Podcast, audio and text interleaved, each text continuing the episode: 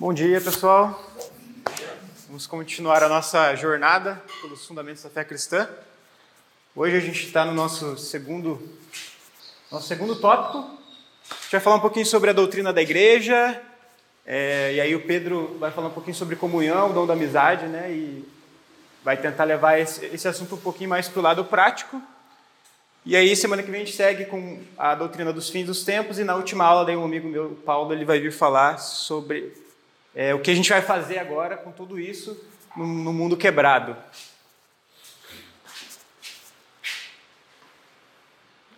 Então, só encerrando o nosso assunto da semana passada, para quem não estava aqui, a gente falou sobre a doutrina, é, a antropologia bíblica e sobre a, a doutrina da aplicação da obra de Cristo. A gente falou sobre a salvação. E esse é um slide que eu acabei pulando, porque não deu tempo, né? A gente passou bem do tempo semana passada. E uma das, das dúvidas que surge, uma das perguntas que surge é como que a gente lida com a dúvida, né? Sobre nós mesmos e sobre Deus. Né? A gente vive num tempo onde é, a gente sofre bastante influência do cientificismo, é, de visões de mundo que nos fazem desejar ter certezas absolutas sobre todas as coisas. Nós queremos ter o controle sobre as coisas por meio do conhecimento. E isso não é diferente quando a gente fala sobre Deus ou sobre nós mesmos. Nós queremos é, ter, uma, um, ter certezas é, sólidas e, e abrangentes sobre todas as coisas. E na prática isso não funciona dessa forma. E uma aplicação prática sobre isso, né, falando sobre antropologia, semana passada a gente falou sobre a nossa condição de criatura a nossa condição de seres que estão debaixo dessa realidade criada por Deus e que são totalmente dependentes dele. E a dúvida ela fala sobre as nossas fragilidades, sobre a nossa condição tanto como criaturas como depois da queda. Elas apontam também para a grandeza de Deus, ou seja, elas falam sobre um Deus que está além da nossa compreensão, a gente pode compreender aspectos sobre Deus, a gente falou bastante sobre isso no módulo passado, a gente falou na aula passada sobre coisas que a gente pode conhecer sobre nós mesmos e sobre Deus, mas é muito além disso que não podemos conhecer e que fogem da nossa da nossa capacidade racional de aprender a realidade e que a gente tem essa tendência muito forte, principalmente no meio cristão tradicional, né, de buscar colocar tudo dentro de uma caixinha da, da razão e compreender e fazer com que tudo se enquadre dentro de critérios lógicos. E quando a gente fala sobre a Bíblia, quando a gente vai para a palavra de Deus, a gente se debruça sobre ela e vai tentar entender quem nós somos diante é, daquilo que a palavra de Deus revela e daquilo que Deus revela sobre si mesmo, a gente vê que nem sempre nós temos certeza absoluta sobre todas as coisas. Então a, a dúvida ela nasce em parte por conta das nossas expectativas. Não sei quem estava aqui na última aula do primeiro módulo, do Fundamentos da Fé, a gente falou bastante sobre isso, sobre essas expectativas que a gente cria, tanto sobre Deus como sobre nós mesmos, e que muitas vezes são influenciadas por outras visões de mundo que não a visão de mundo da fé cristã. E na semana passada eu, eu indiquei um livro, que é esse aqui, que é Desejando o Reino, onde ele vai contestar essa visão é, cristã, onde a gente enxerga a, o ser humano como apenas sendo uma mente, né?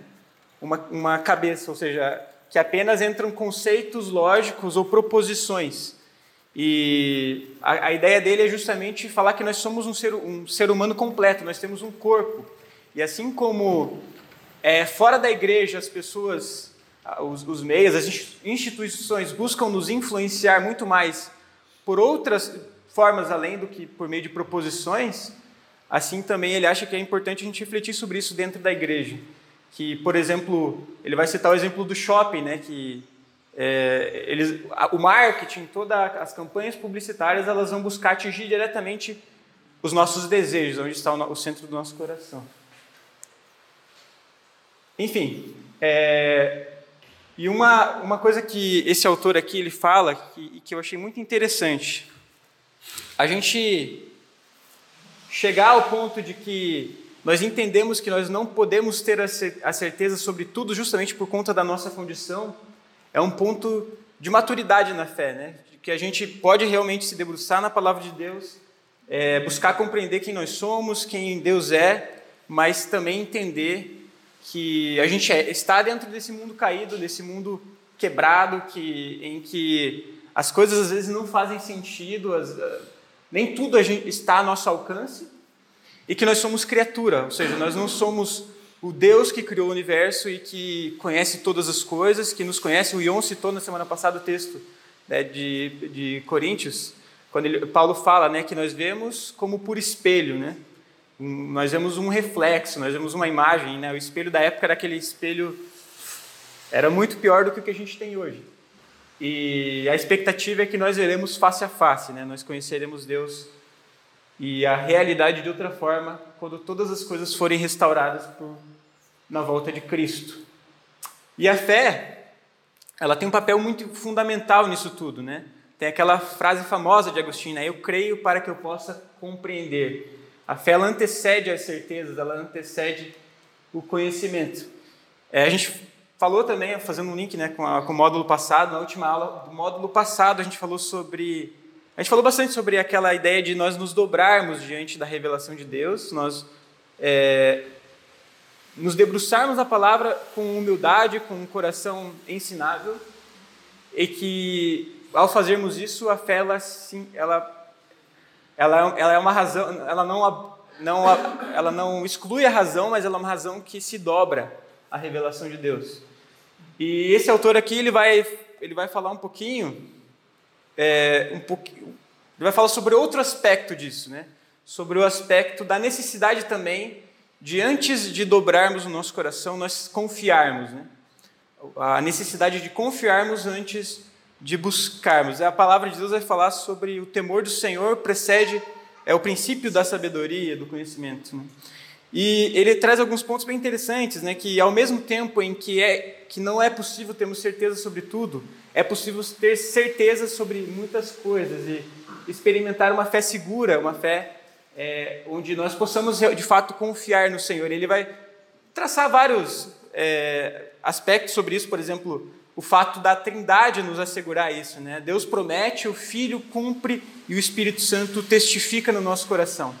Né? Então, uh, tem esse papel fundamental no cristianismo do Espírito, é, nos certificando sobre a, a fidelidade das Escrituras, né, por exemplo.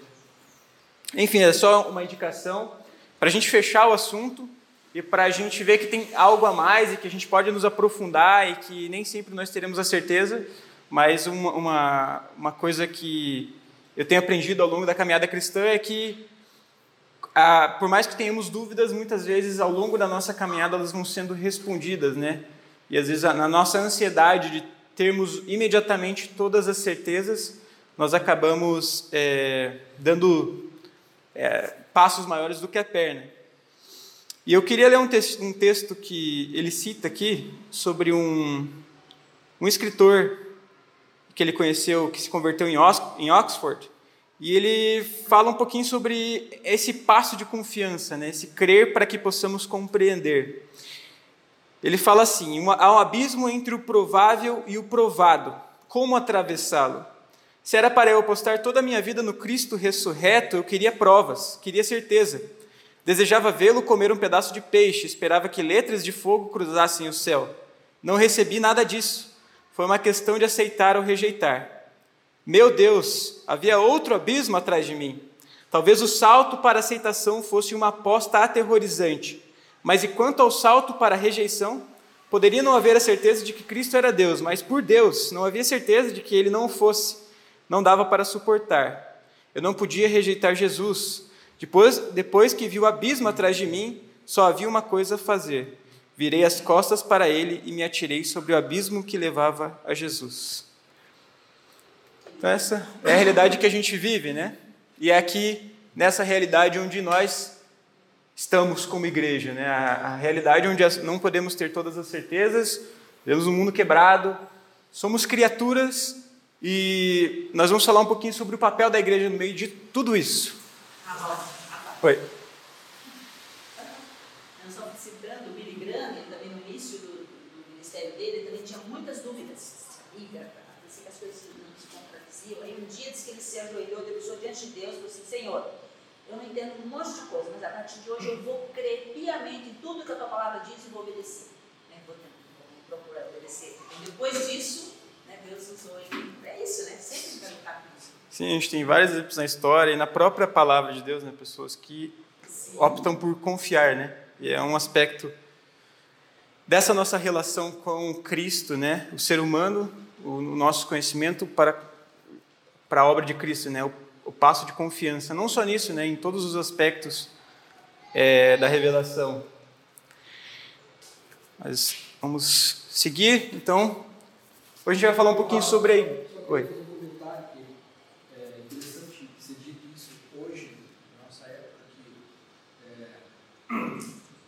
sensacionalismo, no sentido de que você tem que sentir uma coisa, você tem que né, experimentar, né? Uhum. É, você tem que receber alguma coisa esquerda, assim, alguma coisa que, né? Sobrenatural. Poder, sobrenatural, é, um sobrenatural. É claro que Deus se manifesta, pode se manifestar assim, mas muitos dos, dos, muitos dos cristãos que notórios, né, homens de fé, homens de Deus, tiveram momentos assim de total falta de sensações, né, falta de, sentir, nada, né, acreditar em Deus, na palavra dele, mesmo sem sentir nada, mesmo sem, sem é, ter nada sobrenatural, mesmo sem enxergar, mesmo sem pegar em nada. Uhum. Né? Isso é uma. E Jesus falou, né? É, você, Tomé, acreditou porque viu, né? porque tocou aqui em mim. Mas bem-aventurados aqueles que não veem e creem, né? aqueles que acreditam mesmo sem experimentar nada diferente, né? Sim. Sem uma sensação especial, sem um calor especial, sem nada. Né? É, Tomé é um exemplo né, da, de como a dúvida ela está no meio, né, e não há nada. Até isso é uma coisa que ele, o autor ali, o Alistair McGrath, ele desconstrói um pouco né, a ideia de que não podemos ter dúvidas. Né? Ele vai falar sobre isso e que ela faz parte realmente da caminhada cristã. A questão é, que ele coloca é que a gente pode ter dúvidas, mas a gente também pode ter certezas. E o Tomé é um exemplo, né? O, o prime, a primeira dúvida e, que se torna em uma adoração, né, ao Senhor. Se a gente vai lá voltar no texto, é, ele tem a dúvida, mas isso leva ele posteriormente a adorar ao Senhor. E, oi.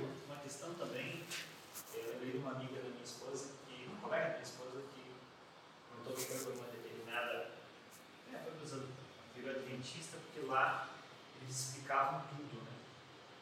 Não sei se é o caso, né, do dentista ser assim, mas é, também leva a erros, né, essa necessidade de certezas. Uhum.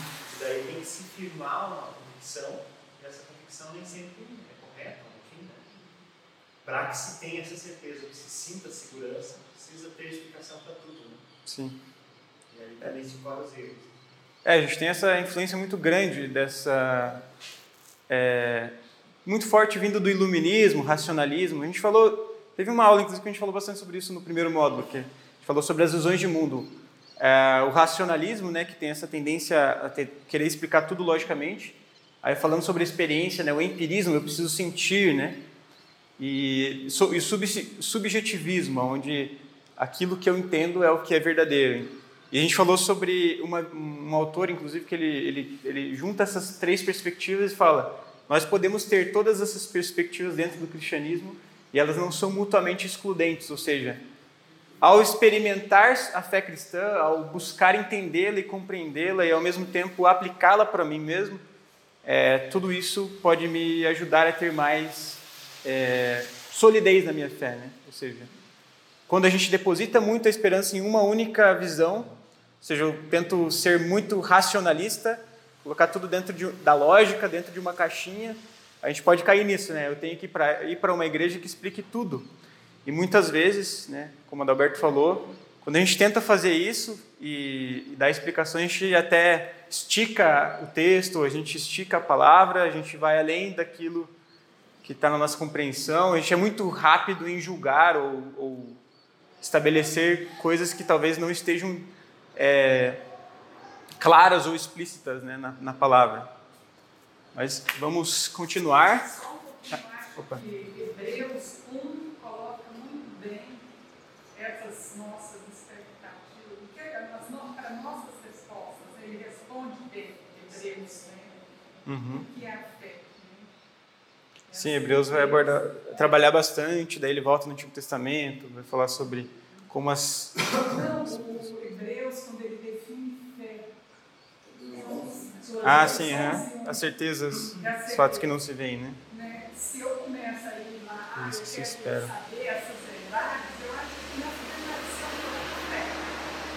Porque fé realmente é a certeza do que tem muita coisa que eu não, não entendo e às vezes eu entendo da minha forma, que pode estar errado, mas eu sei de uma coisa, eu creio em Deus soberano e que Ele está, ele, ele, além de ser soberano, Ele é a única resposta que eu tenho para a vida. Agora, como que é as outras coisas?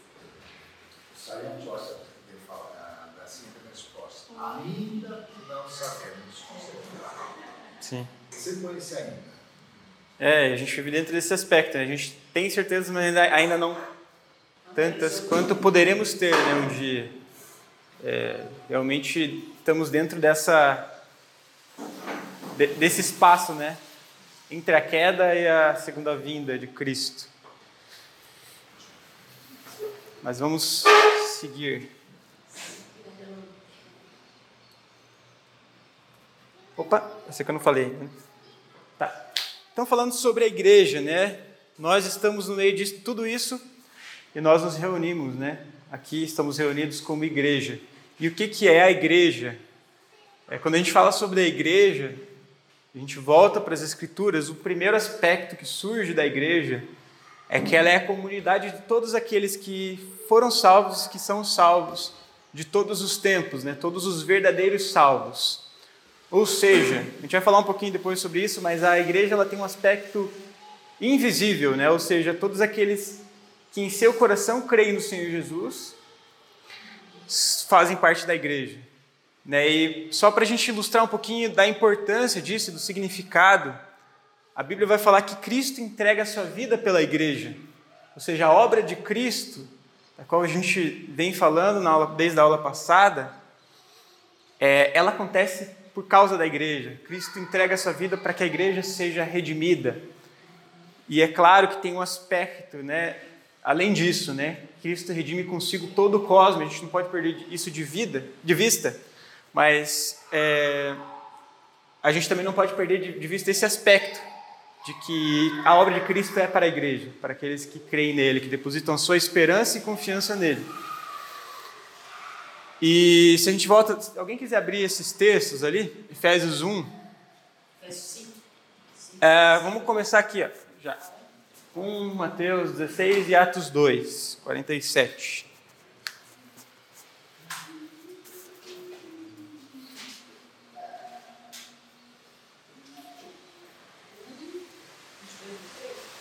Isso. Enquanto vocês vão abrindo, só para é, que vocês saibam também, não sei se vocês conhecem, mas existem também outras linhas teológicas dentro do meio cristão que também acreditam que existe uma distinção entre Israel e a igreja, ou seja, Israel é uma coisa, a igreja é outra coisa.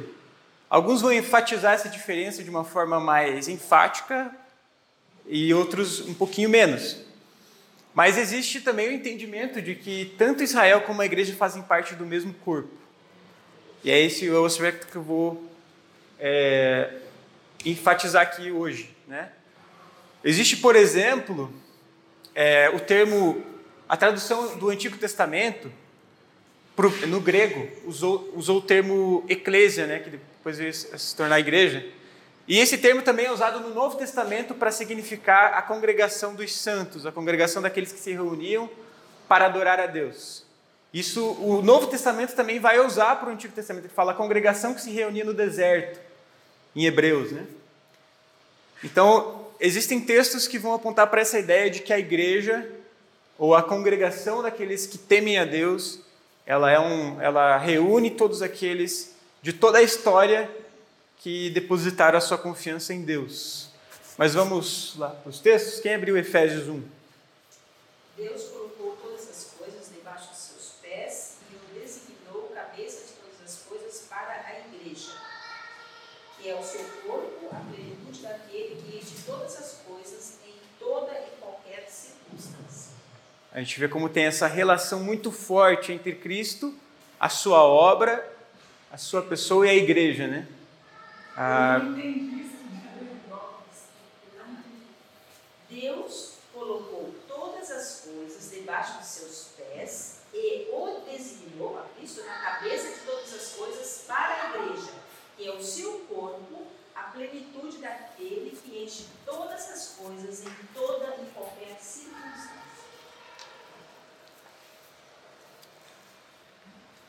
Então tem bastante esse aspecto, essa relação entre Cristo e a igreja, né? entre os salvos e Cristo. Existe até um termo na teologia que fala sobre a união mística é, entre Cristo e o seu povo, né? Essa relação de ligação entre aqueles que creem em Cristo e Ele. Mateus 16 e 18. 16 e 18. E eu lhe digo que você é Pedro, sobre esta pedra edificarei a minha igreja, e as portas do Hades não poderão vencê-la. Então, muitas vezes, ah, quando a gente fala sobre a igreja, existem muitos que defendem que a igreja não é algo, uma instituição de Cristo, né? mas uma instituição é, que foi feita pelos apóstolos ou pelas pessoas que vieram depois, na patrística. O próprio Cristo fala né, sobre essa pedra, sobre. É, sim, sobre, eu não sei quem assistiu o vídeo que eu mandei, que a gente mandou. Alguém teve a oportunidade? Então, então assistam. É bem, bem interessante. Vai abordar alguns aspectos que a gente acaba não tendo tempo de falar aqui. Mas ele vai pegar esse texto e ele vai fazer uma exposição falando sobre as características da verdadeira igreja. Falando um pouco sobre esses aspectos que a gente vai abordar aqui. Atos 2,47. louvando a Deus e caindo na graça de todo o povo. E todos os dias acrescentava o Senhor à igreja àqueles que haviam de salvar. Então, esse texto em Atos ele vai apontar para o senhorio de Deus sobre a igreja. Né? Ele, ele acrescentava, o Senhor acrescentava, né? aqueles que sendo salvos.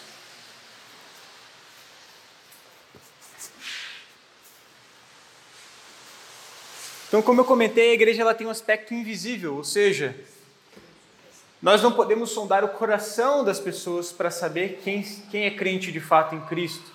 O que nós enxergamos são evidências externas. Mas, como a gente falou na aula passada, isso pode ser algo meramente exterior, meramente o cumprimento de regras, mas que parta de um coração que faz isso por outras razões que não para a glória de Deus. E Paulo ele afirma, né, o Senhor conhece os que lhe pertencem, ou seja, a igreja é composta por todos aqueles que creem em Cristo, mas que nós não sabemos exatamente quem são.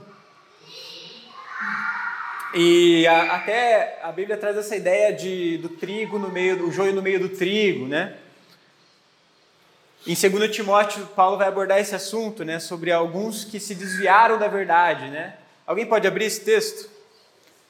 Agostinho tem uma frase também bem conhecida: muitas ovelhas estão fora e muitos lobos estão dentro. Ou seja, podem existir crentes em Cristo que estão fora da igreja, né? que por alguma razão estão não têm participado de uma comunidade local e mesmo assim são crentes em Cristo. Eles confiam no Senhor e talvez não entenderam ainda a importância de congregar, de estarmos juntos, de de, de nos confortarmos, nos é, estimularmos mutuamente na fé em Cristo.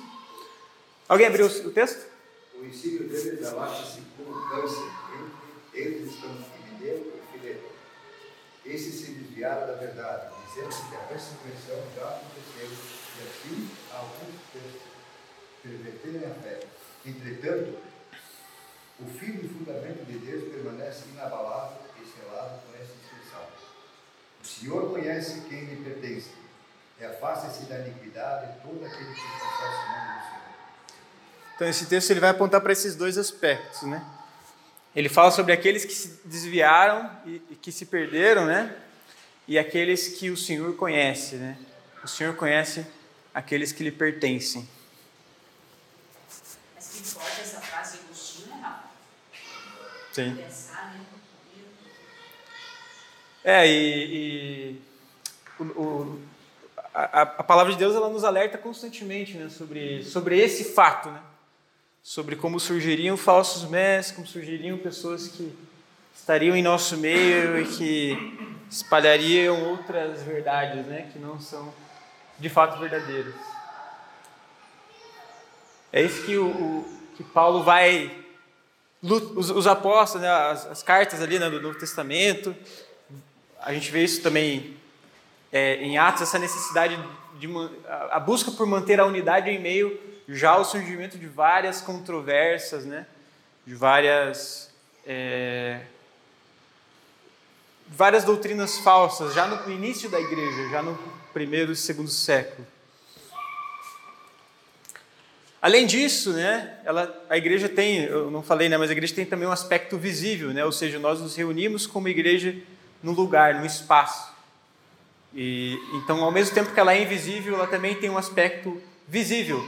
Mas não podemos confundir isso também com o fato de que aqueles todos que participam da igreja visível são, de fato, parte ou membros da igreja real e invisível, né?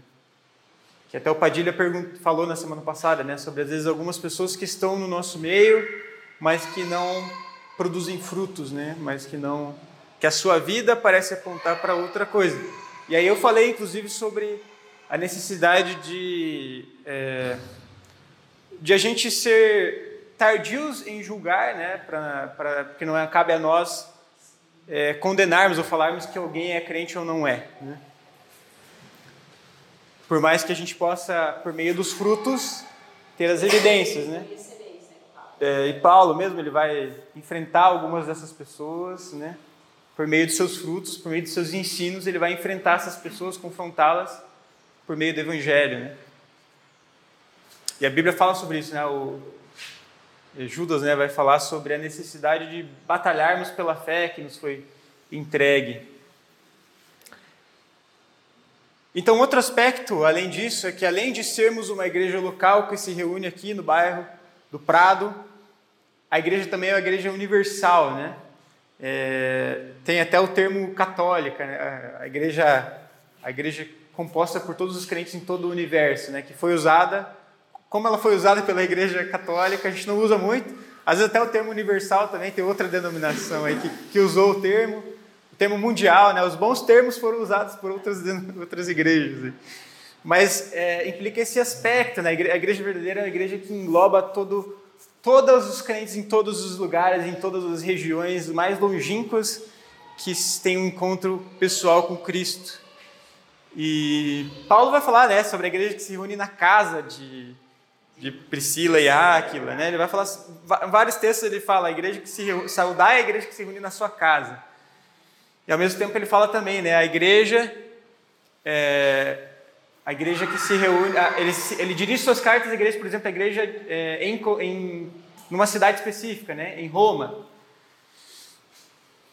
E ao mesmo tempo Atos também vai falar sobre a igreja que tinha paz em toda a Judéia, Galiléia e Samaria, ou seja, estendendo até um pouco mais geograficamente o aspecto da igreja.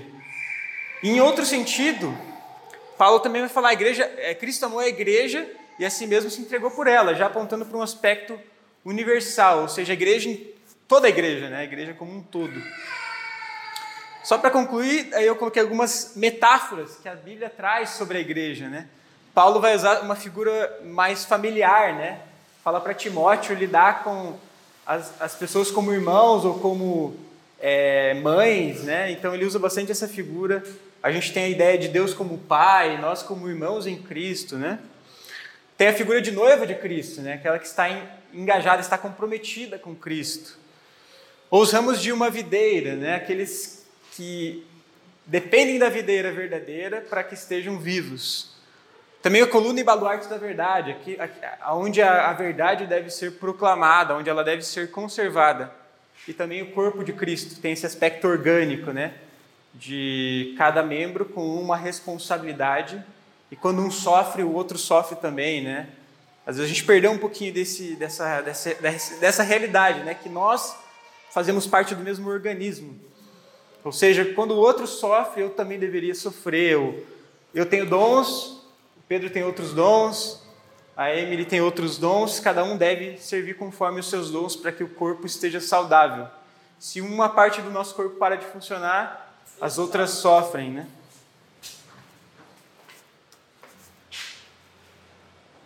Então, só para a gente concluir o assunto, acho que é o último slide. Quais são as marcas da verdadeira igreja? Né? Ao longo da história, isso tem sido discutido.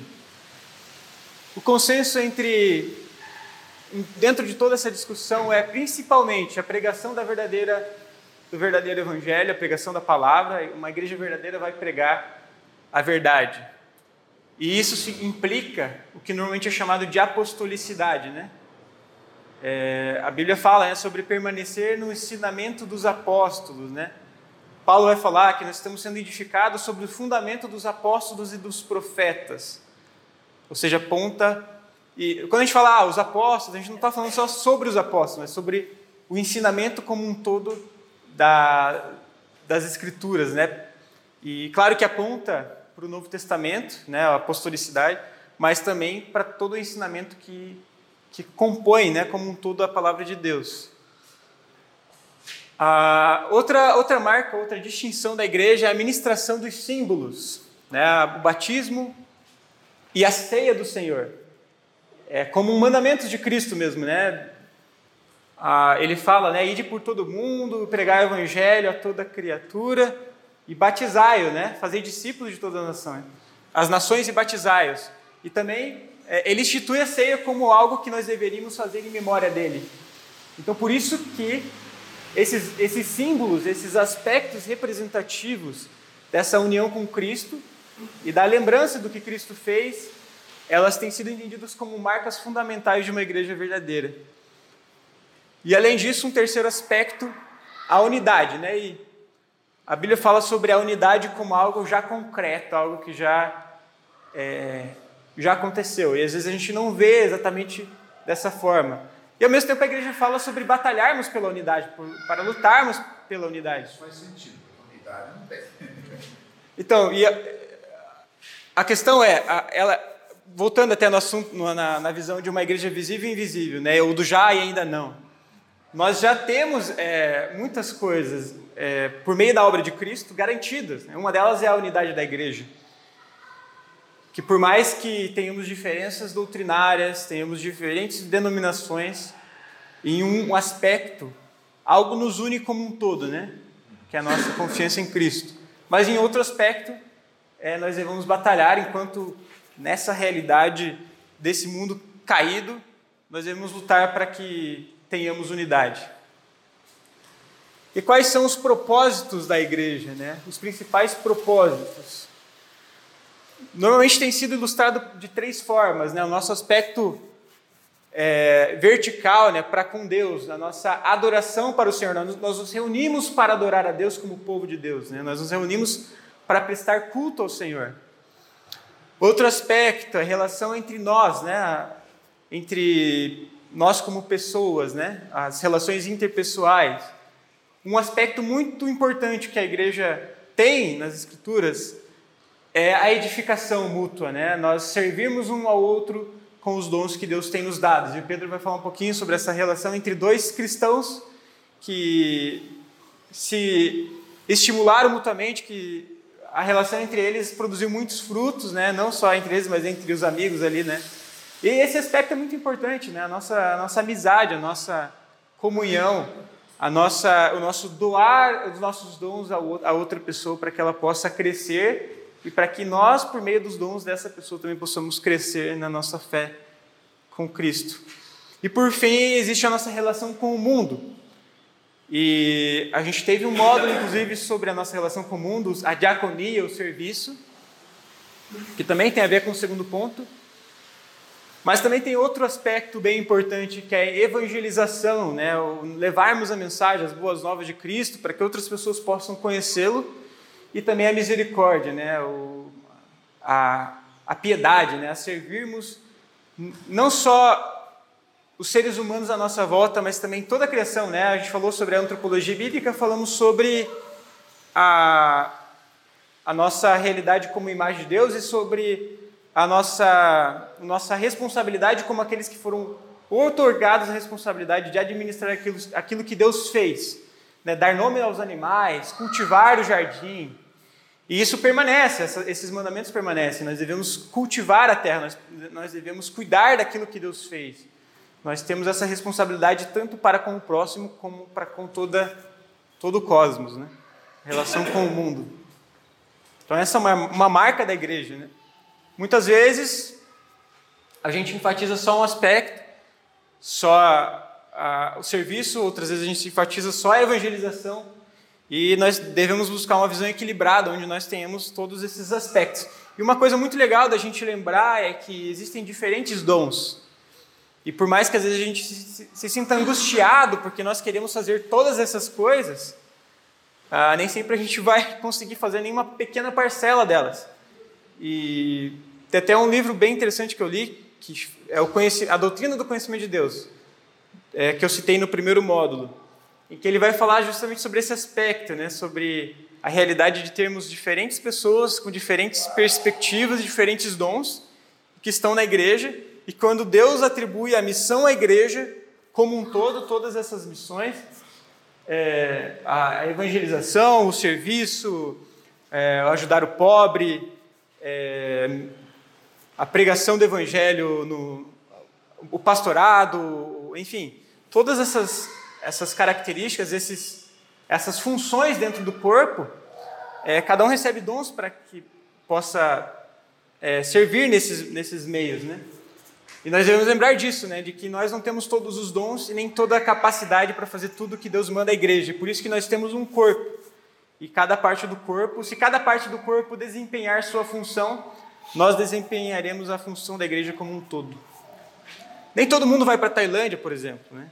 Nem todo mundo vai é, para Itaperuçu, nem todo mundo vai poder ajudar financeiramente uma obra missionária, nem todo mundo vai poder é, vai dispor de várias horas, por exemplo, para orar por, por pessoas. Tem gente que recebeu esse ministério da oração, tem pessoas que receberam outras, outras funções. E por fim, eu só queria deixar uma reflexão né, sobre essa relação, juntando tudo que a gente viu nessas duas primeiras aulas. A relação entre a cruz e a igreja. Paulo vai falar bastante sobre esse aspecto, né? sobre aqueles que traem a cruz de Cristo, sobre aqueles que deixam a cruz de Cristo para seguir as suas próprias, seus próprios interesses.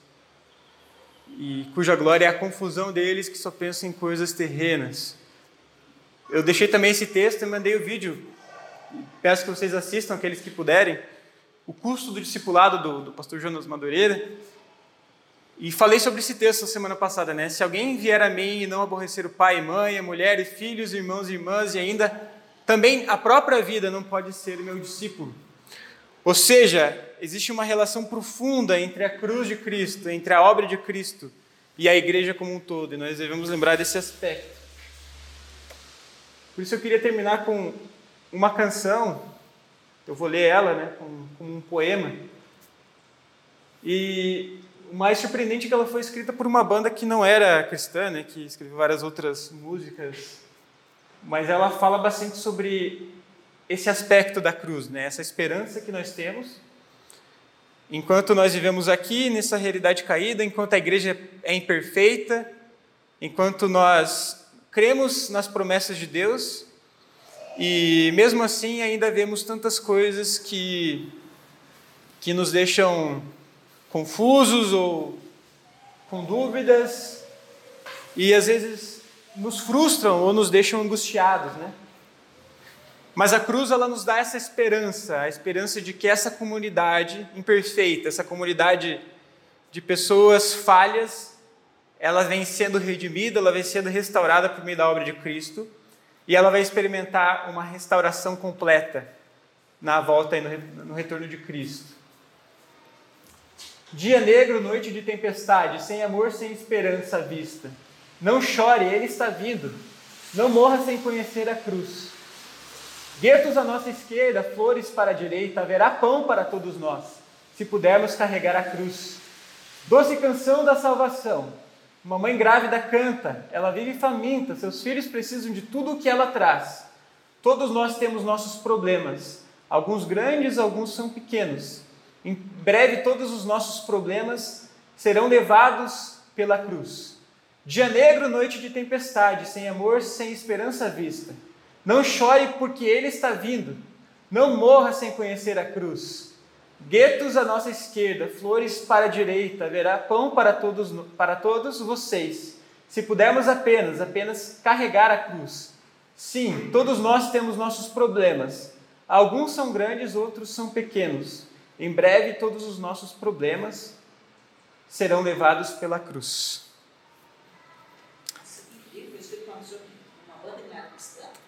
Se eu não me engano, ele se converteu a, ao fim da vida dele esse cantor é uma banda que não é. Inclusive, um fato curioso é que esse cantor ele mudou o nome dele para uma, um símbolo impronunciável. Ele, bem interessante a história. Mas enfim, ele ao fim da vida parece que ele se converteu ao testemunho de, a testemunho de Jeová. E não sei se a música foi composta antes ou depois, mas ela fazia parte das músicas da banda. Agora eu passo para o Pedro, que vai falar um pouquinho sobre o aspecto prático dos nossos relacionamentos interpessoais. É, o Pedro ele tem estudado bastante esse assunto, né? Tolkien, Lewis, literatura fantástica. Teve a oportunidade de falar em vários lugares sobre isso. E hoje ele vai compartilhar um pouquinho sobre, sobre essa relação. A gente já estudou Tolkien, tá? é, Tolkien não, Lewis, no módulo lá sobre as biografias. Não sei se você lembra, o Supimpa falou sobre, sobre Lewis. E hoje ele vai falar um pouquinho sobre o dom da amizade, a comunhão e a nossa relação como cristãos. Só uma observação, é um prazer aprender com você. É. É. que é isso? Anos, tá? Tem só 20. Eu estou aprendendo com ele, Obrigado. Nossa, que a idade não tem nada a ver, né? É verdade? Obrigado. Ah, obrigado também ao Rafa por ter feito o slide. Eu não sou muito fã de slides, eu, não... eu tento não fazer, mas é às vezes é bom, né, para fim de idade. Eu vou falar sobre o segundo propósito da igreja, que seria a edificação entre os irmãos. E. É, bom, eu acho que se perdeu um pouco dessa da noção da amizade. Né? Eu acho quando eu converso com meu avô, é, ele sim sabe o que é amizade. É, quando parecia que que as relações eram mais profundas e não tão líquidas. O, e hoje, quando eu converso, sei lá, com, com alguém da minha idade mesmo, com a minha geração, eu pergunto para eles quem, quem são seus amigos. É, talvez seja ali o rapaz da planificadora, a pessoa do ponto de ônibus. Eu não estou dizendo que a amizade não pode começar a ser nutrida através desses acontecimentos, mas é, eu não vejo, eu não vejo o, o mesmo a mesma relação sólida que existia nas gerações anteriores, na nossa geração atual. É, eu tenho sorte hoje de, de estar nutrindo amizades como do Rafa, da Emily, então que bom que eu não sofro tanto disso, mas é, em um momento eu sofri e por isso que eu comecei a, a estudar sobre a amizade, sobre a importância.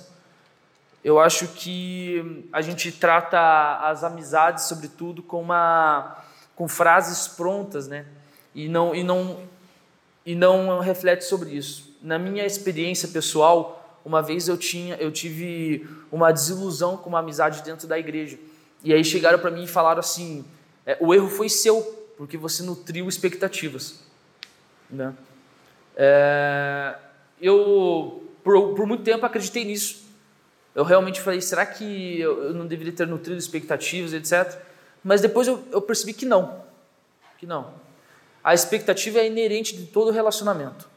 Né? Eu só estou com minha noiva porque eu tenho uma expectativa de casar. Todo, todo mundo, no fundo, nutre uma expectativa. O fato é, qual expectativa estamos é, dando às pessoas, né? Existe a, uma certa expectativa que só compete a Cristo só deve ser lançada na cruz. Então a, a, a grande dificuldade é qual tipo de expectativa eu estou nutrindo nas minhas relações. E, e, não, e não pensar que, bom, eu errei porque, porque eu nutri algum tipo de expectativa. Enfim, é, se puderem abrir a Bíblia no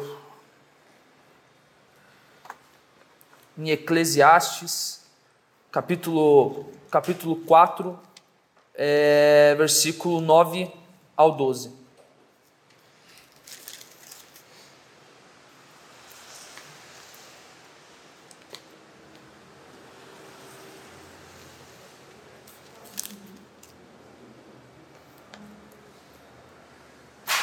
Eclesiastes 4, 9 ao 12. Alguém pode ler? É melhor ter companhia do que estar sozinho, porque maior é a recompensa do trabalho de duas pessoas. Se um cair, seu amigo pode ajudá-lo a levantar-se, mas pobre do homem que cai e não tem o ajude a levantar-se. E se dois dormirem juntos, vão manter-se aquecidos. Como, porém, manter-se aquecido sozinho? Um homem sozinho pode ser vencido, mas dois conseguem defender-se. Um cordão de três dobras não se rompe com facilidade. Bom, é, muito antes do. Eu usei o exemplo do meu avô, mas muito antes do meu avô já, já existia pessoas refletindo sobre a amizade. Né? E para os antigos, é, a amizade era o mais humano de todos os amores. Então vou. Bom, tem muito. Como eu disse, tem muitas pessoas que escreveram sobre isso, mas usando dois Deixa aqui. Usando dois exemplos, é, tem o Aristóteles que escreve o seguinte: Um amigo nos parece o mais precioso dos bens da vida. E Cícero vai dizer também que, à exceção da sabedoria, penso que não foi dado nada melhor ao homem pelos deuses imortais. E, e bom, eu vou tentar mapear aqui aonde que a amizade se perdeu aonde que esse propósito, é, o segundo propósito da igreja que seria é, edificar, se perdeu. É. A amizade é aquilo que duas pessoas são capazes de ver. É, o C.S. Lewis vai escrever que o C.S. Lewis e o Tolkien são grandes exemplos de amizade, né? Ele diz que a amizade é aquele momento em que você olha para a pessoa e fala: Você ama a mesma coisa que eu amo? Né? Você vê a mesma coisa que eu vejo? E é esse, é esse interesse em comum. É aí que surge a amizade. Então pode ser desde, como ele diz no, no livro, desde ratos de laboratórios até coisas mais complexas, como filosofia e etc. É, eu acho, não, tem 21 anos, não tenho pretensão de dizer que a história inteira está errada ou que a gente né, não nutre nada de, de, uma, de no edificar. Né? De fato, isso aqui já é um edificar.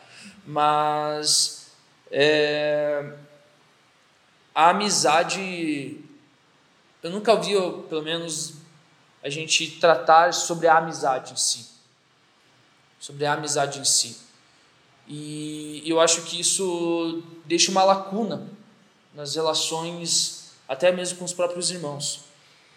É, para os modernos, diferente dos antigos, a amizade ela não tem mais uma importância.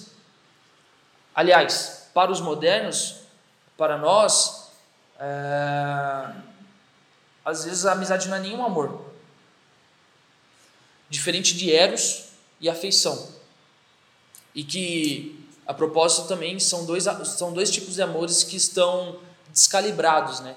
Então, por exemplo, se vocês, não sei se vocês já ouviram a, as palestras do Guilherme de Carvalho, que ele fala sobre a, a, a revolução afetiva, né?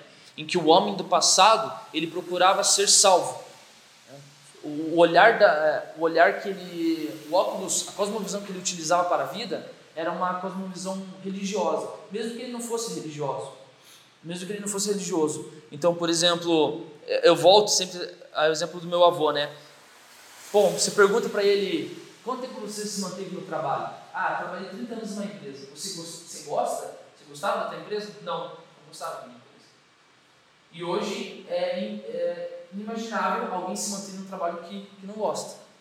Sem dúvida. 60% das pessoas não gostam do que fazem. Isso é estatisticamente provado. Trabalham lá porque não tem, É.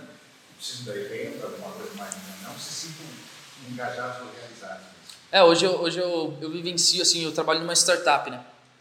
E assim como uma startup ela é muito dinâmica, eu percebo que os funcionários também são muito dinâmicos. Eles entram e saem toda hora, entram e saem. A, a rotatividade é muito alta. E, e daí eu tô oito meses. Oito meses para eles é como, é como se fosse muito tempo. Esse é muito engraçado. Por quê? Porque eles veem que depois de três meses, quatro meses, não faz mais sentido. Não estão mais felizes. É, por exemplo, a afeição. Então, o homem. é, a geração passada procurava ser salvo. Né? E o homem moderno ele procura ser agradado. Então, existiu aí um, uma, uma falta de, de equilíbrio nessa questão do amor à afeição. A afeição é utilizada só para para se satisfazer. E o outro amor também que, que ficou descalibrado é o amor eros. Né? Paixão, o, o, até o mesmo desejo sexual. E, e ele se perdeu aonde? Eu, eu até me ater um pouco nesses dois amores, para depois ir para o amor da amizade. Mas o amor eros, é, ele era muito ligado à beleza, né? Então, assim, o que acontecia? Os grandes artistas, eles viam que o mundo era feito de caos e desordem e usavam nas obras de arte e, e achavam nas obras de arte um meio de um remédio para toda essa desordem. A, a beleza em si, ela se perdeu quando o artista, ao invés de, de, de usar a arte como um remédio, ele usou a arte apenas como uma, um reflexo do mundo já caído e, e em caos. Por que, que eu digo isso? Eu digo isso porque o amor eros, a relação entre um homem e uma mulher, assim como uma obra de arte, ele também era visto como um aspecto da beleza. A beleza estava ali, inerente ao relacionamento. E ela se perdeu por quê? Porque não se, não se fazem mais os amores, mas ele descalibrou para luxúria. Então, esse descalibrar, esse, esse uso abusivo desses amores, os tornam não, não mais amores, mas demônios. E a, a, amizade nesse meio tempo aqui já nem era mais considerada uma, mais nem considerado um amor. É, então, três aspectos aqui que eu, que eu listei é o porquê que, porquê que a amizade se perdeu. Né? A primeira é a separação com os demais amores. Então é, é mais ou menos isso que eu já acabei de dizer, em que o amor, ele, é, a amizade ele deixa de ser um amor, já não faz mais sentido. É, o segundo é porque não estimula nossos nervos, diferente do amor eros, que, que, que estimula os nervos, etc. O amor amizade, muito pelo contrário. E o terceiro aspecto é porque ele é desnecessário para a sobrevivência. Então, o amor amizade ele não é necessário para a sobrevivência. É possível alguém nascer e viver a vida inteira sem um amigo e morrer. Não, não, não, não é necessário. Porém, é o que dá valor à, à sobrevivência. É, é um pouco do que o C.S. Lewis, eu estou usando esse livro como base, Os Quatro Amores do, do C.S. Lewis. Então, é isso que ele vai dizer, né? Que por mais que o amor, a amizade, as amizades não sejam necessárias para a sobrevivência, é, são essas relações que dão valor à nossa, à nossa existência. Assim como a filosofia e as outras coisas. É, e também aqui uma. Se fosse num espaço ali, poder apontar, foi no romantismo. O romantismo ele foi com a, ele valorizou demais a exaltação dos sentimentos. Então, isso também pega ali na, na questão dos estimular os nossos nervos, etc. Acho que ficou tudo muito, como comentaram aqui na, na apresentação do Rafa, ficou tudo muito, sabe? Se, se não sentir, não é real. Se não, se não acontecer algo, é porque não é real. Então a amizade se perdeu também aí, nesse nesse meio por conta do romantismo. Até obras, né? Literatura e tudo. Quando eu digo romantismo, eu digo ali é, tudo tudo aquilo que a cultura estava para tudo aquilo que a cultura estava apontando. É, Bom, o amor à amizade. Eu vou usar o exemplo do C.S. Lewis e do Tolkien. O Lewis, ele, ele era um típico. Ele é um modelo. Ele é um modelo de um homem que sofreu a revolução afetiva. Por algumas apresentações eu falava que eu falava assim, se você for ler alguma biografia do C.S. Lewis, leia a biografia do Alistair McGrath, é, que é o autor que foi citado aqui também, porque ela é mais ela é mais ela é mais esclarecedora, né? O C.S. Lewis ele acaba errando em algumas datas e algumas coisas na sua autobiografia. Mas eu cometi um equívoco. Por quê? Porque a biografia do, do Alistair McGrath é para você que queira o conteúdo, saber tudo o que aconteceu, é, formação e etc. E a autobiografia do C.S. Lewis, que é Surpreendido pela Alegria, é uma jornada espiritual. Então, ali naquela jornada espiritual, você vai ver claramente um homem que sofreu essa essa supervalorização da afetividade. É, resumidamente, o Luiz ele sempre caminhou, ele sempre foi atrás da, da alegria. Por isso que ele fala assim, surpreendido pela alegria, né? Alguns dizem que é até uma brincadeira com a, com a futura esposa dele chamada Joy. É, ele, ele sempre correu atrás dessa, desse sentimento de alegria e ele percebeu que, na verdade, a, a alegria não era um fim em si próprio. A alegria só servia como um, uma, um indicador para algo além, né? para, para Deus. E então, assim, a caminhada cristã do C.S. Lewis é, foi marcada por esse, por esse anseio da alegria e, e também marcada pelas amizades. O C.S. Lewis ele foi, ele, é, ele nasceu num, num berço protestante. A mãe dele acaba morrendo. É, ele era muito jovem. O pai dele não se recupera da morte da mãe. Acaba levando os filhos, mandando os filhos para o internato. Ele passa por três internatos. É, um, um, do, um dos um da, dos internatos ali ele até coloca o nome com, do Belsen, né, um campo de concentração nazista. É, ele fala que a experiência foi muito ruim. Vai para ele com esse ateísmo, um ateísmo meio é, nutrido pela revolta da morte da mãe, que não é um ateísmo tão sólido. Ele é, ele acaba sendo solidificado com a ajuda do Kirk. O Kirk é um professor que acaba preparando ele para entrada para entrar na Universidade de Oxford. E ali, além do C.S. Lewis aprender muitas coisas, ele também aprende a defender o seu ateísmo. Aí ele se torna um ateísmo de fato. É, e entrando em Oxford, é, no todo o seu período de, de ali na, na, na no college, aprendendo literatura, ele acaba conhecendo o Owen Barfield, que uh, hoje a gente fala assim, né? A gente fala de conversão de C.S. Lewis, lembra, lembra do Tolkien, mas na verdade o cristianismo ele começa a ser é, plantado muito antes do C.S. Lewis conhecer Tolkien. Então ele começa a ser plantado lá com Owen Barfield. E o C.S. Lewis escreve nos seus, nos seus diários que é, todos os dias ele tinha um embate diferente com o Owen. E o Owen acabava sempre ganhando dele. Owen era um cara declaradamente cristão.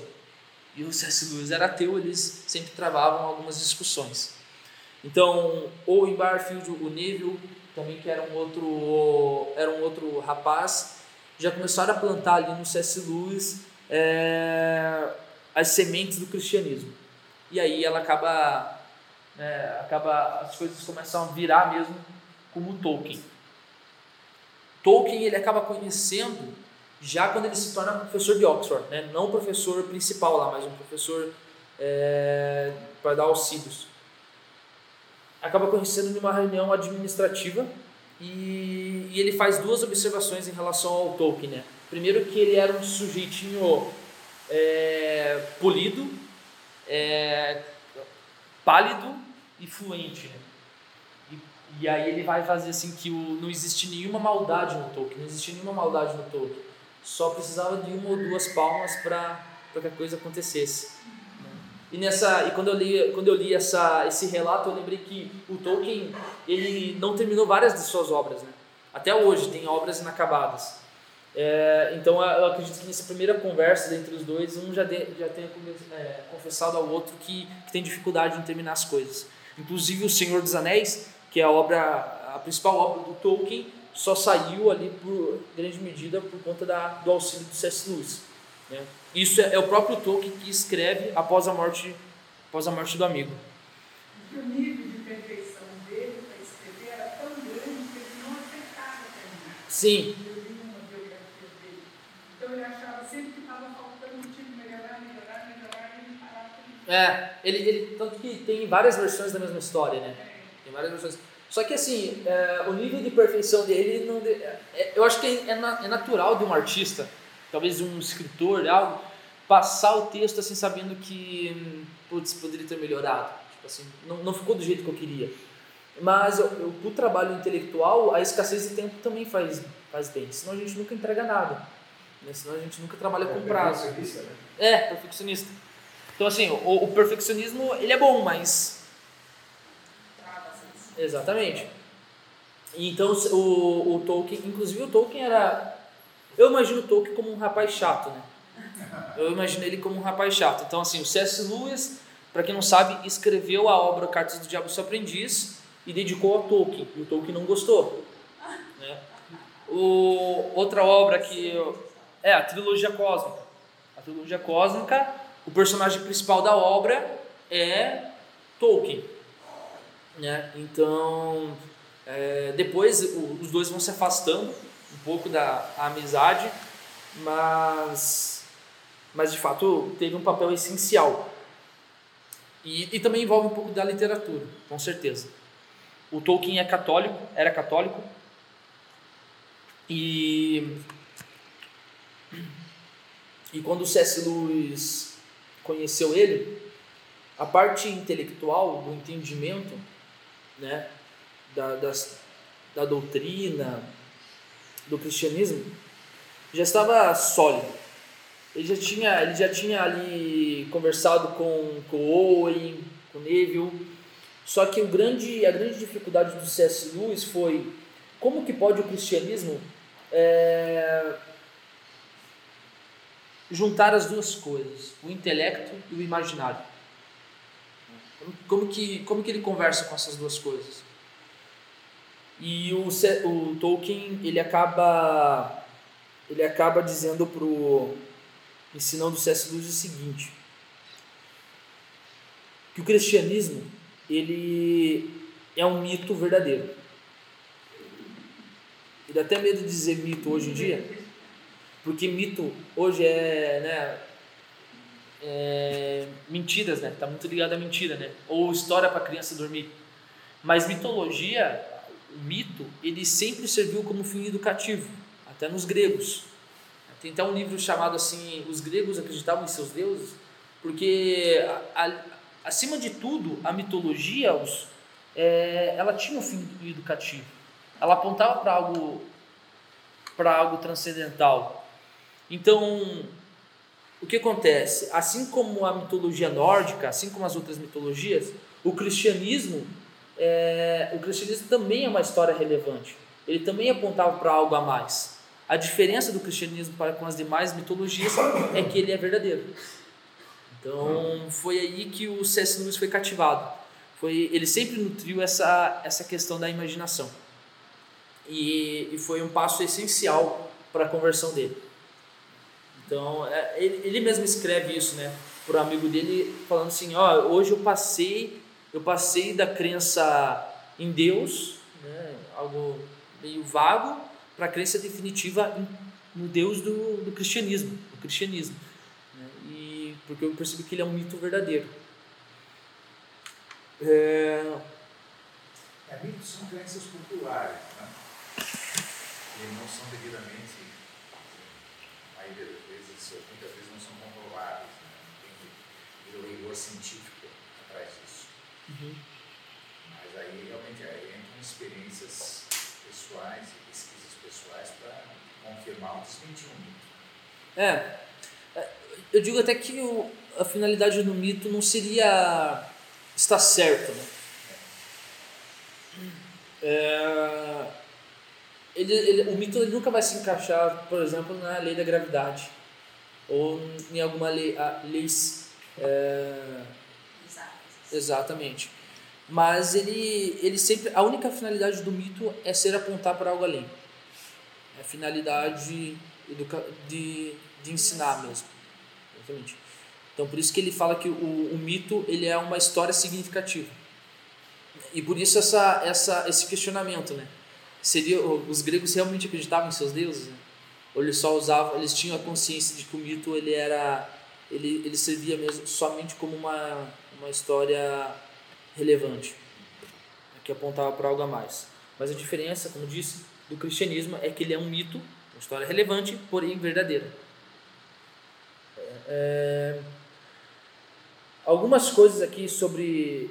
É, então, assim, o, a amizade dos dois serviu para a conversão e depois serviu para o surgimento do grupo de literatura dele chamada Inklings, onde estava ele, o Tolkien e Owen também, e os outros, os outros, os outros caras. E esse, e esse grupo ele, ele serviu como um grupo de debate, serviu como um berço para os grandes clássicos. Então, por exemplo, o problema do sofrimento, que é a primeira obra apologética do C.S. Lewis, surgiu nos Inklings. É, outra obra que surgiu lá, O Hobbit, surgiu. Alguns trechos do Senhor dos Anéis eram lidos lá também. E também, e, e, e quando eu digo a parte do debate, é que o C.S. Lewis, o Tolkien, Michael Polanyi, que não necessariamente era do grupo, eles, eles estavam ali naquela, naquele debate que, que cercava Oxford sobre o transhumanismo. Então tinha o Huxley, ah, os outros caras de um lado defendendo o transhumanismo e o Tolkien, o C.S. Lewis do outro lado, o Michael Polanyi também é, contra isso.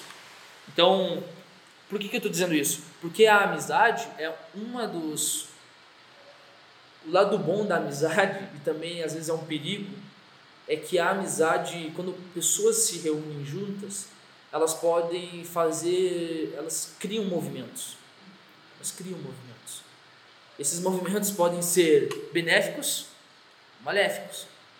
Então faz parte da amizade que cada um compra a ideia, junte-se e, e, faça acontecer.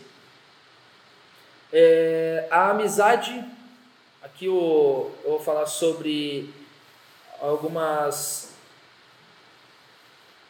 é, algumas coisas que eu dois fatores que identificados aqui que vão contra a amizade. Né? O primeiro é o individualismo. É, e o segundo é a questão de. Eu acho que isso já, já caiu por terra, mas ainda eu acho que existe, né?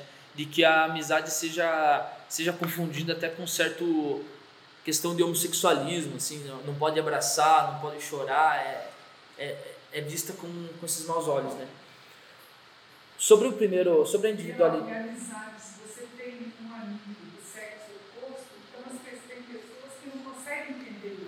Isso também, isso também, exatamente. Então é super difícil você ter um amigo Isso também, Existe uma Davi barreira. Jonas, é verdade. É. Eu, eu acho até que isso aí é mais comum do que a questão de, de confundir. Exatamente. É coisa de elemento poluído, viu? Sim, Ah, Veja bem, eu, por exemplo, eu tive um amigo com 12 aos 16, depois que se mudou, eu já tinha uma amizade tão pura. Então, eu estava falando com a minha esposa, que a gente nunca imaginou em, ter relação sexual, nunca, passou pela cabeça da gente. Eu, leio livros hoje, estava lendo o livro da Anita Cruz e o, e o Arquives, puxa, ali mostra bem de como é que é isso daí, né? Como acontece hoje em dia isso. Eu lá no PT também não era tão Mas eh, não passa na minha cabeça o fato de que a amizade esse campo. Sim. É, mas é, é bem isso. Eu acho até que o mais comum é, é como, como você falou, que é a questão de não pode nem nutrir uma amizade, por exemplo, com um sexo oposto que já é visto como interesse além da, além da amizade. Eles dizem que Davi e João É, eram homossexuais. É, isso É. muitas teorias. Ah, por exemplo, até na, quem sofreu com isso foi o Tolkien, né? Até hoje os caras acham que, sei lá, o Frodo e o Sam lá, eles tinham, é, era algum simbolismo de, uma, de algo a mais, assim. né? o pessoal, assim, quando quer interpretar do jeito que, que acha, eles interpretam mesmo. né? que convém, eles, eles conseguem fazer isso. É, a resposta que a amizade tem para o individualismo é o seguinte, que é que esse, esse tipo de amor é o menos ciumento de todos. Então, como diria o, próprio C.S. Lewis, que quando isso eu vejo muito nos nossos grupos de, de amigos é que quando o outro um chega, o, o Bruno chega, o pessoal chega, a alegria é mútua. Parece que foi acrescentado mais alguma coisa. É, e, e ele é o, é o menos ciumento porque é, quando eu estou com um amigo, eu ainda não estou na minha melhor performance. E quando os outros amigos vão chegando, eles vão é, estimulando é, partes do, do meu ser que, que só vão se mostrar ali. Então, um exemplo bobo é, poxa, eu tô com o Rafa, a gente conversa sobre teologia. É, é um interesse nosso. Aí chega, chega o Bruno, daí já começa, a gente começa a falar de, de literatura. E assim, quando você vai ver, estamos falando de, de várias coisas, andando por várias áreas do conhecimento, e, e isso é muito legal. Por isso que ele é o menos ciumento, porque quando quanto mais chega gente, quanto mais amigos é, entram no grupo, melhor é. É, Isso sempre acontece no dia a dia do grupo, né? Como eu vejo, a gente vê muito a questão dos jovens, de repente, ah, não, sou mais amigo dele, ou não tenho mais relacionamento. Então, é, não deveria ser assim, né? Deveria É. ser a amizade. É, ele tem que ser o menos ciumento. Né? É, Até no, no lembro se é no Quatro Amores, acho que é no Quatro Amores, que o C.S. Lewis fala da, da coisa de assim, quando estamos entre amigos, é, a coisa do ciúme não tem espaço porque eu perco do outro. Então ele dá o exemplo de um dos líderes que morre, deve ser o George, George McClellan. George McClellan não lembro se mas ele fala, agora que o fulano morreu, Charles, Charles o Lewis. Charles morreu, né? É o Charles. Ele fala, agora que o Charles morreu, é, eu tenho mais tempo para aproveitar conhecer outro amigo que a gente É. em comum. Só que mesmo eu tendo mais tempo para aproveitar com ele, já que ele não tem tempo com o Charles, eu tenho menos desse meu amigo. Porque o Charles fazia esse amigo dar risada de um jeito que eu não consigo, então eu tenho dele. É, Então ele perde um pedaço do amigo porque o, terceiro, outro foi lá. E, e é exatamente isso. Ele fala até que o Charles ele faz uma piada. Eu não sei, cara, ele até fala o nome da piada. É. Que só o Tolkien consegue rir. E ele, você- ele falou assim que o Tolkien não vai mais rir, porque ninguém sabe contar piada. Só o Charles sabia fazer, contar essa piada. Então, de fato, é muito legal. Eu imagino que.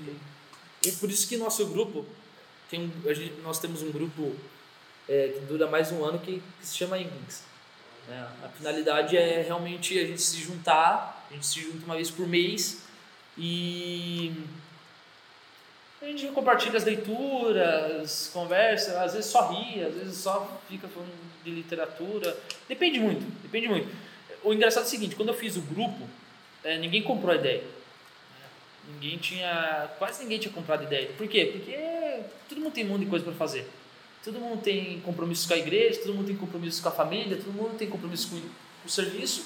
E aí, quando eu falei, galera, vamos fazer um grupo, putz, ninguém comprou. Aí, na primeira reunião do grupo, foi eu e o Marco. O Marco só fala de anime. E aí eu cheguei e eu não curto anime. Eu, che... eu falei, não, mesmo assim vai rolar, o... vai rolar a reunião. A reunião vai acontecer. Então chegou. Que é anime. Ah, coisa de desenho aí. É. Tá. Desenho, japonês. Ah. É, aí quando eu cheguei, é, quando eu cheguei na primeira, quando eu cheguei na primeiro, na primeira reunião, tava eu e o Marco lá e a gente começou a conversar e, e foi. A segunda reunião no outro mês estava só eu e ele de novo. Aconteceu. E aí na terceira reunião o Paulo começou a ir. Aí o Paulo já trouxe um tom de teologia para nossa conversa. E o Marco já sabia um pouco de Patrício. E eu estava ali curioso.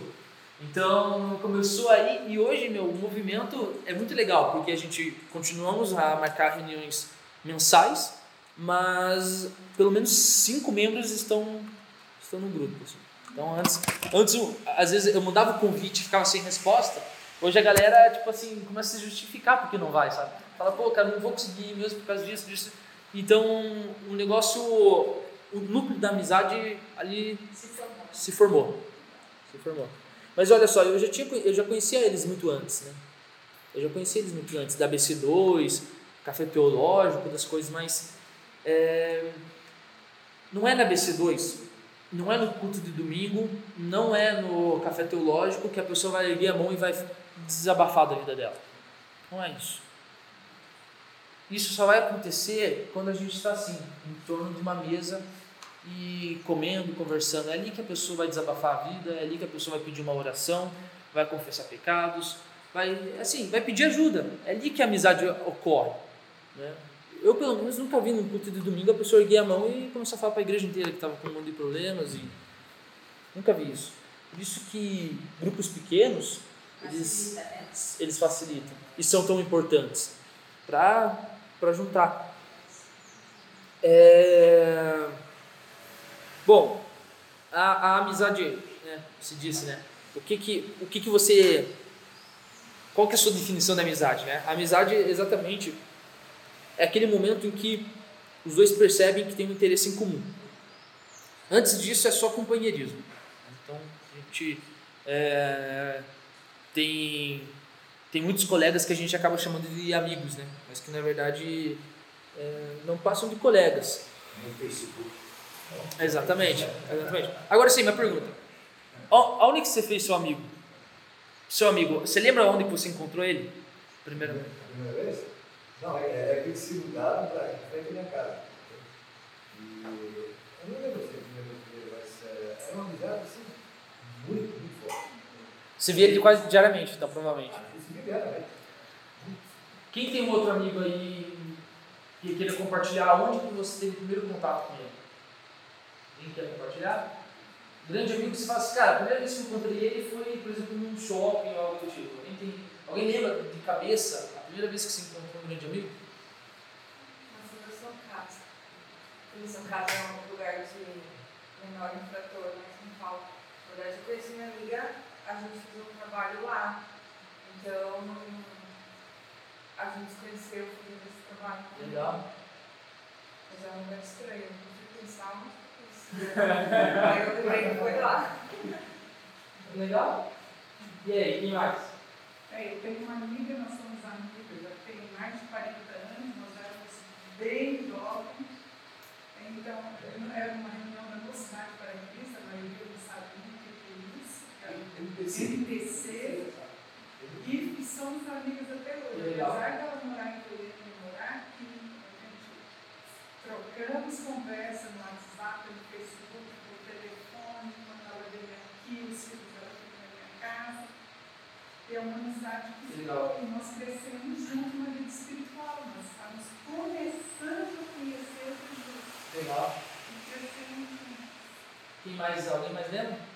Eu tenho uma, uma grande amiga que a gente se conheceu foi lá da vida. A gente era da equipe, né? Mas as duas começamos a se conhecer. E aí um dia a gente sentou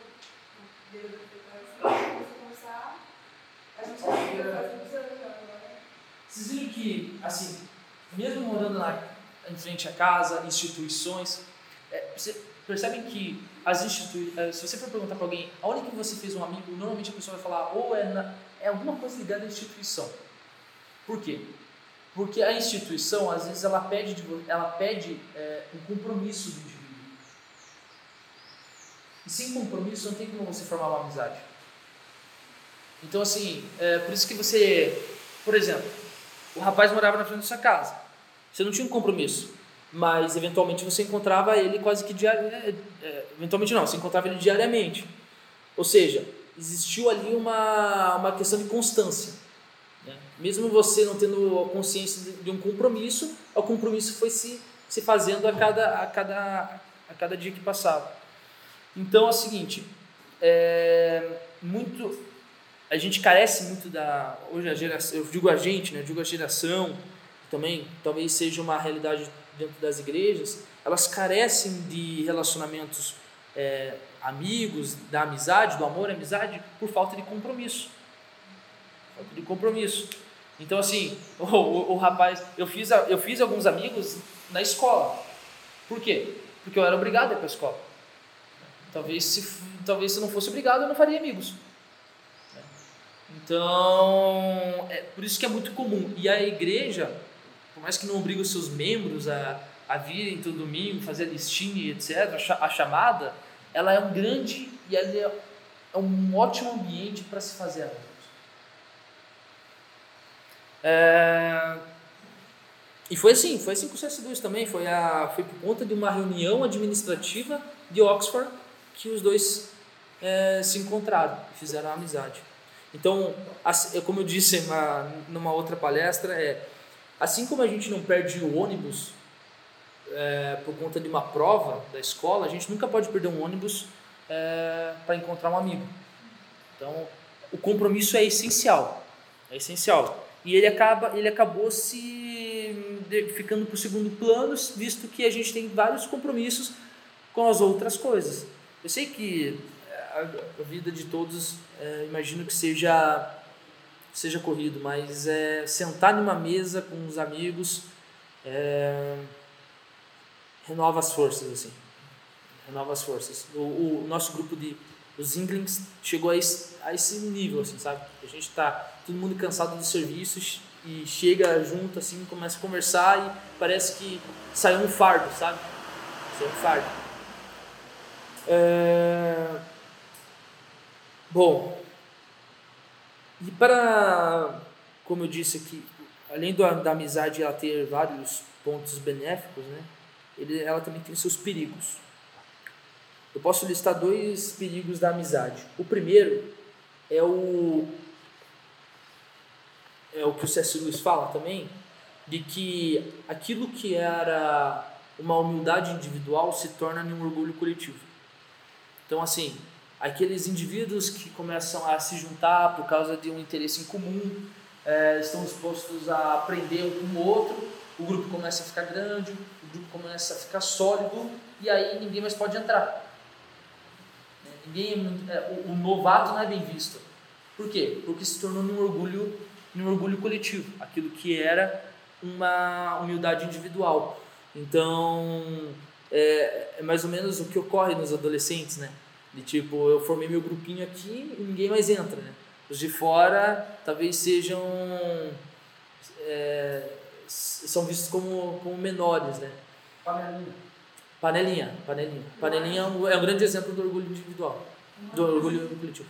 que eu vejo muito nas igrejas é, é a rejeição do diferente. No grupo ou de jovens. Não é só na igreja, ou é geral. sabe? É, eu- mas é o ambiente que a gente vê. Isso né? é geral. É que eu É que convido. na Ele falou. igreja devia ser diferente. Ele falou, É, amizade é interesse, Ah, interesse comum. O diferente é interesse distinto. Não, mas o diferente que eu falo é assim, geralmente os jovens se comunicam, aquele que conversa, aí tem aquele outro que conversa menos, tem dificuldade de relacionamento, dificilmente ele vai agregar.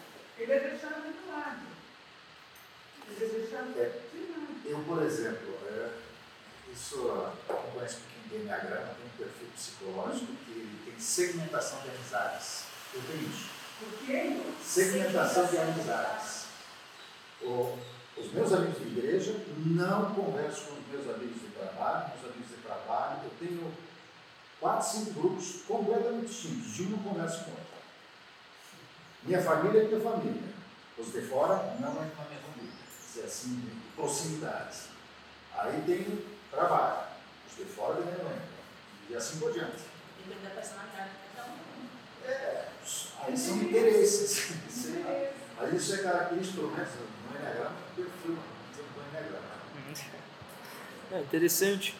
O, eu acho que o outro é uma oração que a gente sempre faz lá no, nos nossos grupos, assim, é, é que hum, não se torne um orgulho individual, é um orgulho coletivo, assim. Sobretudo quando a gente fica se fala de livros, né? Parece algo tão intelectual, né? E aí talvez venha uma pessoa de fora que não entenda tanto e enfim, somos, somos seres caídos, né? A gente Porque pode. a panela tem a tampa aberta, né? Exatamente, exatamente.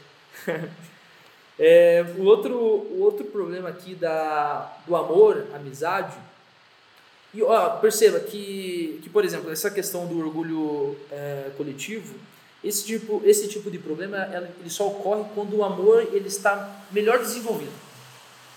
Quando o amor está no auge do seu, do seu desenvolvimento. É quando, por exemplo, um grupo completou um ano já. É aí que o perigo, que o perigo está. Por quê? Como, como diria o C.S. Lewis, é, quando o amor está em seu ápice, é que ele reivindica a, a natureza de divindade. É quando, é quando o amor está no, tá na sua melhor performance, é que ele fala assim: opa, eu que sou Deus aqui agora. E isso ocorre também com o amor e amizade. O amor e amizade, quando, melhor, quando bem desenvolvido, ele começa a reivindicar é, autoridade sobre nossas decisões, sobre nossas coisas. É, então, e uma, da, uma das reivindicações que ele pode fazer é escolher quem que vai entrar no grupinho quem que não vai entrar no grupinho. Quem que pode conversar, quem que não pode conversar com você e com seus amigos. A outra coisa é que o amor, a amizade bem desenvolvido pode, pode causar é uma surdez indiscriminada. né? Ou seja, eu fiz meu grupinho, ninguém entra, então eu tenho uma surdez indiscriminada. Tudo que vem de fora eu não aceito.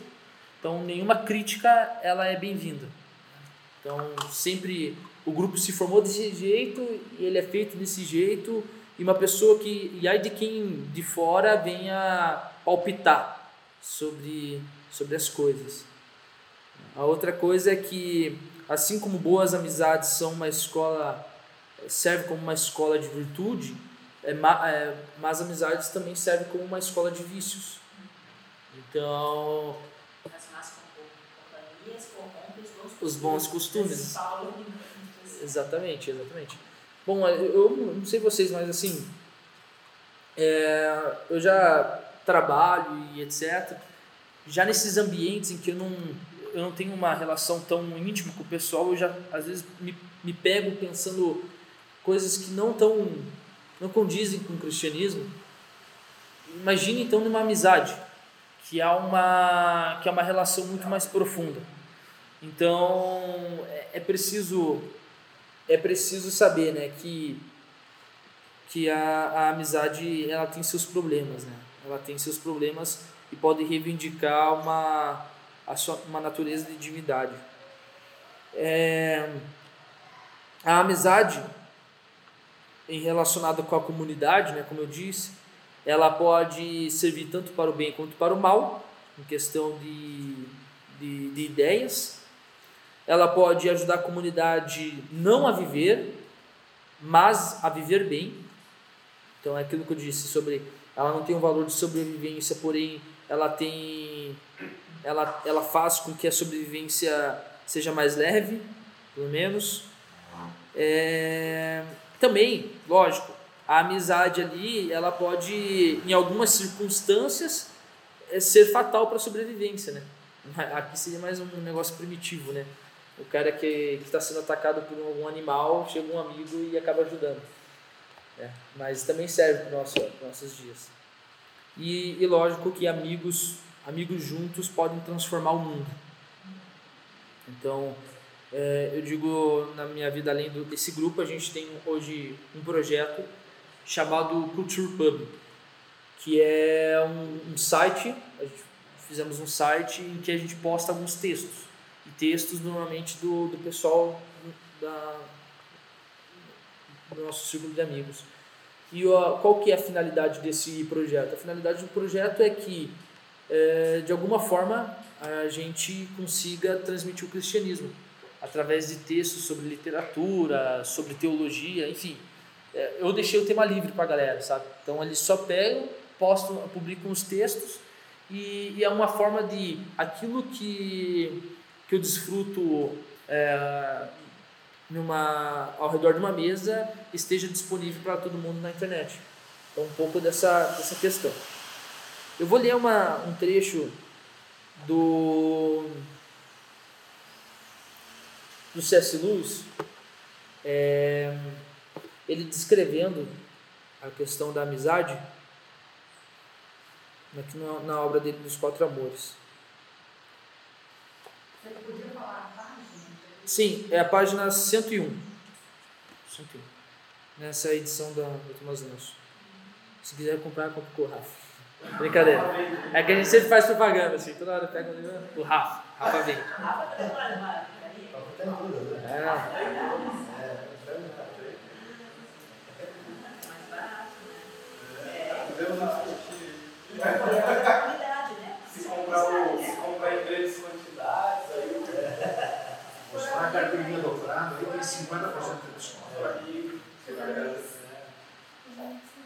Olha, começa o trecho é o seguinte. Essas são as melhores reuniões. Quando quatro ou cinco de nós vamos até o nosso refúgio depois de um dia de muito trabalho. Quando colocamos nossos chinelos, nossos pés esticados em direção ao fogo da lareira e nossos drinks ao alcance de nossas mãos. Quando o mundo inteiro e algo além do mundo se abre para nossas mentes à medida que falamos.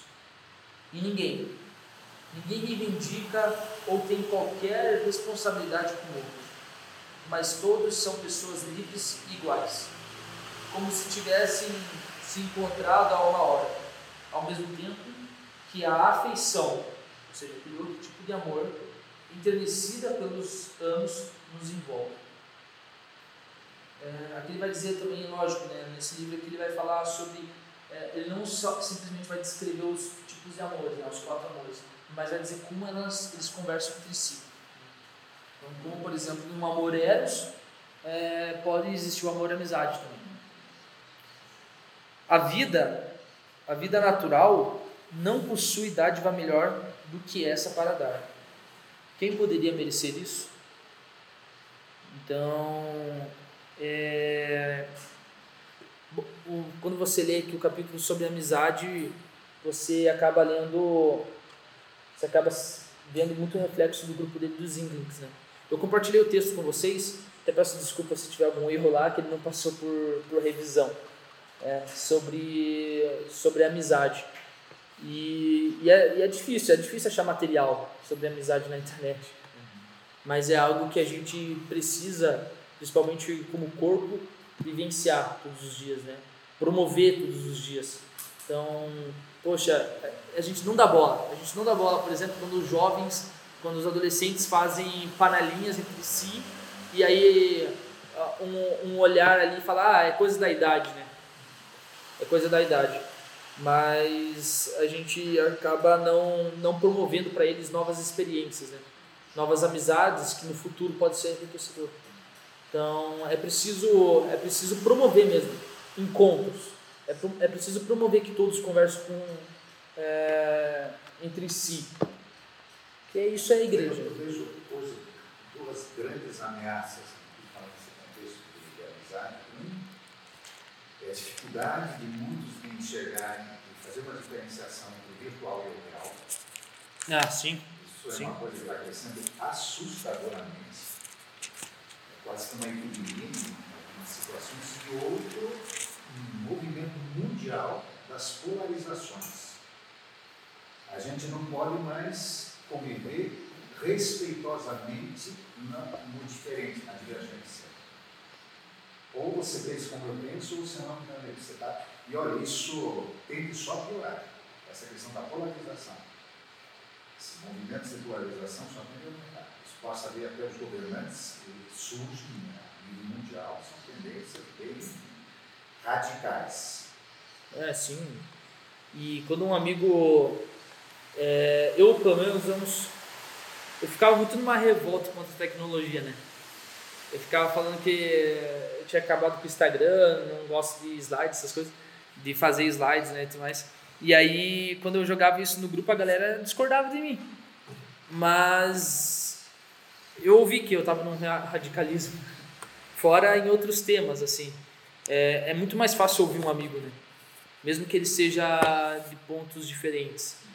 Então, de fato, a gente está estamos polarizado e enfim, às vezes isso acaba refletindo para dentro da igreja também. Ah, com certeza. Aqui na última eleição houve cisão de família. Filho pensava de um jeito, pais pensavam de outro. Você fala família. Exatamente. E daí esse, esse e, aí fica o questionamento, né? Isso eu não sei, eu não sei responder também, mas assim, fica o questionamento. E se, e se, e se essas pessoas fossem desde, desde muito cedo é, expostas ao diferente, né? Expostas às ideias. Exatamente. E se, exato, se não ficasse na adolescência, por exemplo, no grupo de amizades ali, só entre eles não ouvisse os outros, né? É, não estou dizendo que tá em questão de concordar, né? Mas é, simplesmente o, o respeito e Exatamente. É, tem um outro, para finalizar, tem um, tem um texto aqui, é, João 15,15, 15, se puderem abrir.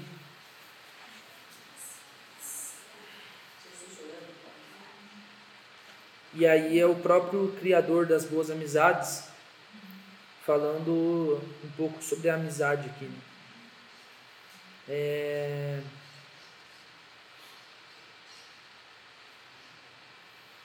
Alguém pode ler ali? João 15, 15? Já não chame servos, porque o servo não sabe o que o seu senhor faz. Em vez disso, eu os tenho chamado amigos, porque tudo que eu vi de meu pai, eu lhes tornei conhecido. Exatamente. Aí é o próprio Jesus, né? É, reforçando o que a relação entre amigos são diferentes, né? É mais profunda do que de um servo, do que um conhecido, algo do tipo. É, enfim, espero espero ter contribuído para com vocês aí. Muito feliz de ter de ter recebido o convite do Rafael. É, Bom, se quiser saber um pouco do movimento que está ocorrendo, é, principalmente nos nossos grupos, convido vocês a seguir a gente lá, o Culture Pub. que É um pouco da, do reflexo das nossas conversas, do, do nossas, dos nossos cafés, etc.